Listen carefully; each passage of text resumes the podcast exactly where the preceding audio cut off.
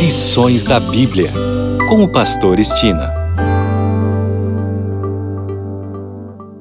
Olá, aqui é o Pastor Estina no seu programa Lições da Bíblia. Neste trimestre, de janeiro a março, estamos estudando o tema Administradores Fiéis à Espera do Mestre. O assunto da semana é Ofertas para Jesus. E o tópico de hoje Deus observa nossas ofertas. Vou iniciar o tópico de hoje com uma passagem interessante do Novo Testamento sobre como Deus vê as ofertas que lhe entregamos. Está em Marcos, no capítulo 12, e eu leio os versos 41 a 43. Assentado diante do gasofilácio, observava Jesus como o povo lançava ali o dinheiro.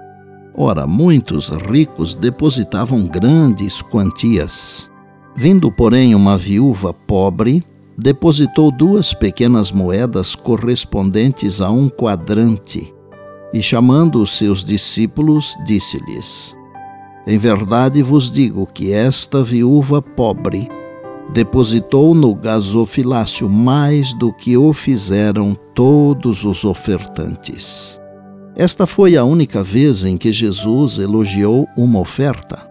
A viúva deu somente duas moedinhas de cobre. Ela deu tudo o que tinha. Jesus, porém, entendeu o motivo dela. Ela acreditava que o serviço do templo era indicado por Deus e estava ansiosa para fazer tudo o que lhe fosse possível para a manutenção dele. Fez o que pôde sua atitude serviria como um monumento em memória dela ao longo dos tempos e seria motivo de alegria na eternidade. Seu coração acompanhou sua oferta. O valor foi avaliado não pela importância da moeda, mas pelo amor a Deus e o interesse para com a sua obra que serviram de motivação. As duas moedas eram dois leptons. O lepton era a menor moeda da época. Essas duas moedas juntas equivaliam à sexagésima quarta parte de um denário, e um denário era o valor de um dia de serviço, mais ou menos. O ato da viúva que colocou na caixa de ofertas duas pequenas moedas, tudo quanto possuía, é realçado para servir de encorajamento aos que, mesmo lutando com a pobreza, desejam ajudar a causa de Deus com suas dádivas. Cristo chamou a atenção dos discípulos para essa mulher que dera todo o seu sustento. Marcos 2:44.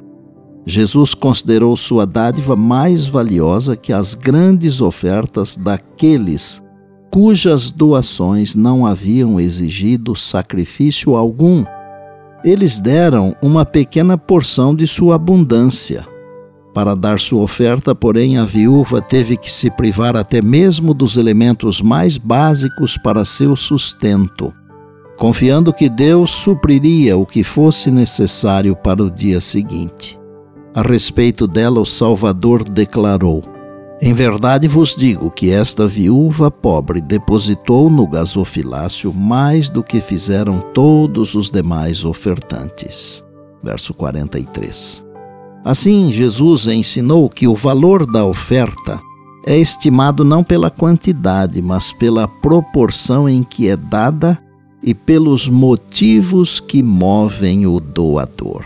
Tudo isso está no livro Atos dos Apóstolos, a página 342. Em Atos 10, temos a experiência de um centurião chamado Cornélio, que recebeu a visita de um anjo. A Bíblia descreve Cornélio como alguém que vivia em oração e era generoso em suas ofertas de caridade. Sabe o que o anjo disse a Cornélio como saudação o anjo disse: As tuas orações e as tuas esmolas subiram para a memória diante de Deus. Está em Atos capítulo 10, no verso 4. Perceba que o anjo mencionou as orações e as ofertas. São duas ações importantíssimas da adoração a Deus. E por bondade, lembre-se sempre das palavras de Jesus. Passará o céu e a terra, porém as minhas palavras não passarão. Eis que venho sem demora. Bem, amanhã tem mais, se Deus assim nos permitir. E disse Jesus: Examinais as Escrituras, porque julgais ter nelas a vida eterna. E são elas mesmas que testificam de mim, João 5,39. Eu sou o pastor Estina e este é o seu programa Lições da Bíblia, diariamente com você, pela graça e misericórdia de Deus.